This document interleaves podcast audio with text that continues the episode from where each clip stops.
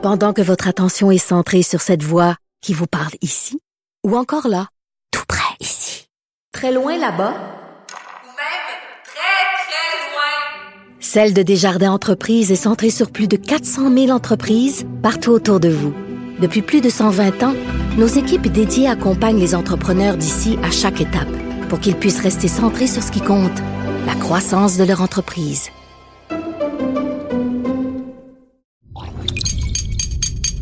Cube Radio. Salut, c'est Charles Tran avec l'équipe dans 5 minutes. On s'intéresse aux sciences, à l'histoire et à l'actualité. Aujourd'hui, on parle de pigeons. On sait tous que ces volatiles sont réputés pour leur grand sens artistique, hein, puisqu'ils sont devenus maîtres dans l'art de repeindre nos trottoirs, nos sculptures d'une couleur de fiente, des fientes acides en plus qui rongent nos balcons en ferraille ou nos murs de pierre. C'est pas pour rien qu'on les associe à des nuisances. On parle même de rats volants. Et on oublie bien vite qu'une de leurs grandes qualités à ces pigeons, c'est d'avoir un formidable sens de l'orientation un sens de l'orientation qui, en plus, nous a été bien utile à nous les humains, puisque grâce à ça, on a pu se servir de ces oiseaux comme de messagers, les pigeons voyageurs, y compris en temps de guerre. Comment ils font ces pigeons pour savoir où aller, hein? Et à l'ère des messageries cryptées, est-ce que ça sert et ça existe encore des pigeons voyageurs? Baptiste Zapirin a enquêté là-dessus. Ça fait des milliers d'années qu'on élève des pigeons voyageurs. Alors, à quand ça remonte exactement, difficile à dire, mais on sait qu'il y a presque 3000 ans, en 776 avant Jésus-Christ, les Grecs utilisaient les pigeons voyageurs pour proclamer les résultats des premiers Jeux olympiques. Et euh, jusqu'à l'arrivée du téléphone il y a 150 ans, ça restait le moyen le plus rapide de recevoir un message. Il faut dire que ces oiseaux vont pratiquement aussi vite qu'une voiture, à presque 100 km/h de moyenne. Évidemment, dans le ciel, il y a moins de trafic. Par contre, on va déboulonner un mythe. Non, le pigeon voyageur n'est pas capable de livrer son message n'importe où. Va porter ce billet à la princesse en haut de la tour de ce château que tu n'as jamais vu. Non, ça ne marche pas comme ça.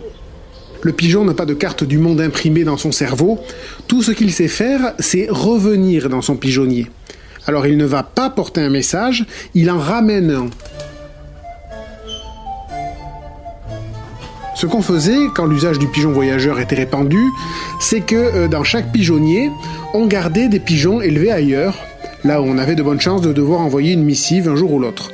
Et euh, quand vous vouliez faire parvenir une lettre d'amour courtois, ou signaler que les envahisseurs se rapprochent du royaume et qu'ils ont au moins 600 cavaliers, vous n'aviez qu'à attacher une lettre sur la patte d'un pigeon de votre correspondant et le lâcher. Le petit animal s'en retournait dans son pigeonnier. Le sens de l'orientation du pigeon est relativement inné chez lui.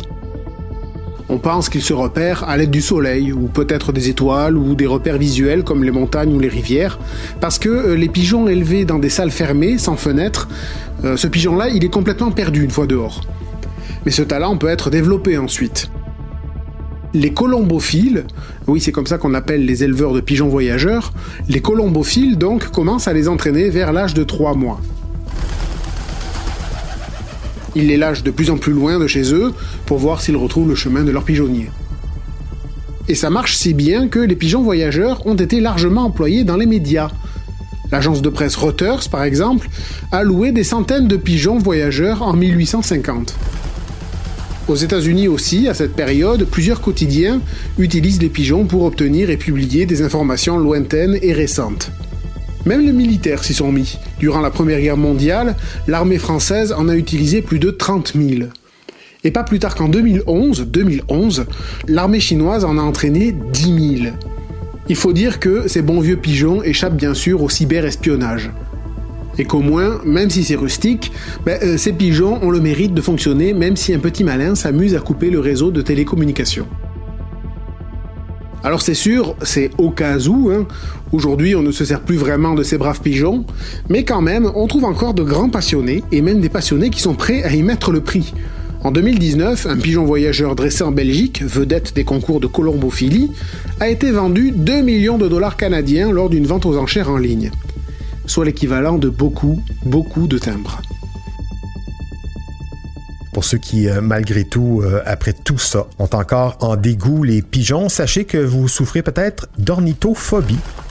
La peur panique des oiseaux, souvent associée aux pigeons, parce que ben, c'est un de ceux qu'on croise le plus souvent au quotidien. Merci, Baptiste Zapirin. C'était en cinq minutes.